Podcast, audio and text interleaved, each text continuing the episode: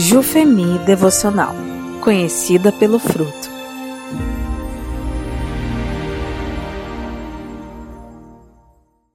Dia 35. Envolvidas ou comprometidas com Cristo? Por Michele Bueno Kim. Texto base de Mateus 25, 21. O Senhor respondeu: Muito bem, servo bom e fiel. Você foi fiel no pouco, eu o porei sobre o muito venha e participe da alegria do seu Senhor. A palavra de Deus nos diz que Jesus é Deus e, sendo assim, ele é fiel. Em sua caminhada nessa terra, diante de sua missão dada por Deus Pai e em seus ensinamentos ao povo, ele não fez diferente. Pediu fidelidade de seus seguidores e servos. Podemos ter um belo exemplo disso no texto citado acima, a parábola dos talentos, no capítulo 25 do Evangelho de Mateus. Christopher Wright faz a seguinte observação sobre este relato. Eram bons porque identificaram qual era a coisa certa a fazer e a fizeram. E eram fiéis porque eram dignos de confiança e não tentaram enriquecer à custa do patrão.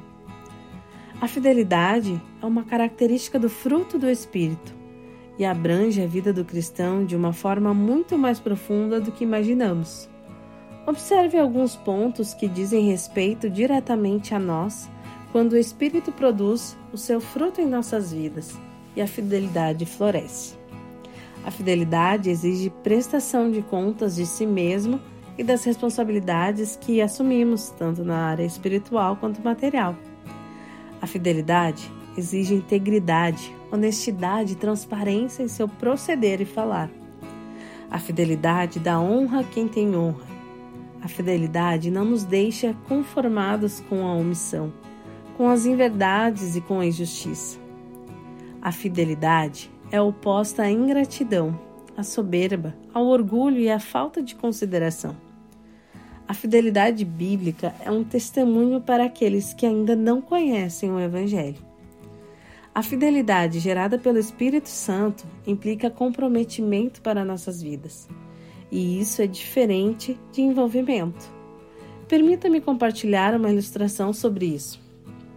Para fazermos um omelete bem feito, saboroso e recheado, precisamos principalmente de ovos e bacon, entre outras coisas.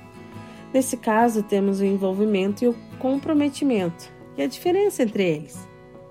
A galinha está envolvida com o omelete. Ela põe os ovos e segue a vida normalmente. Mas o porco, para dar o bacon, precisa morrer. Isso significa comprometimento.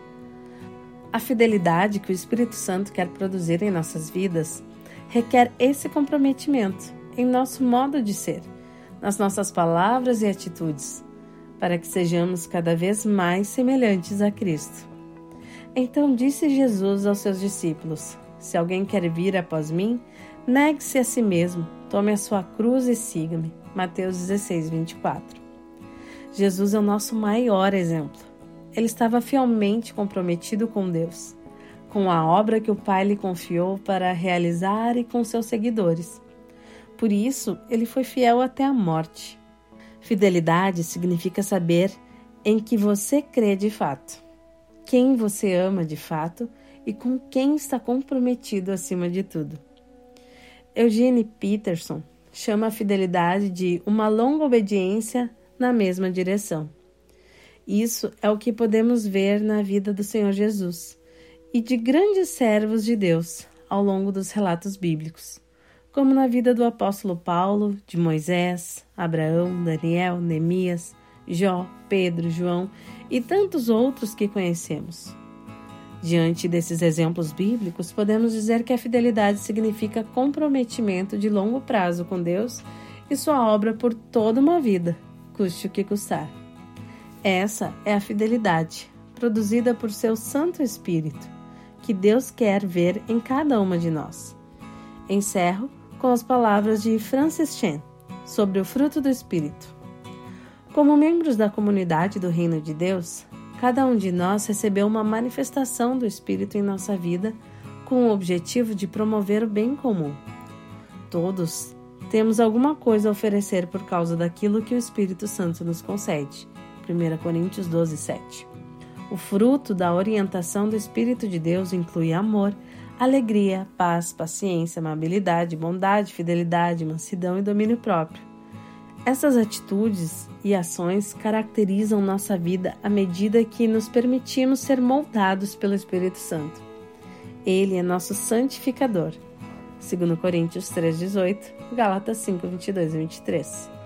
Que o doce Espírito Santo de Deus encontre em cada uma de nós um coração ensinável, sensível, temente, obediente e submisso a Ele.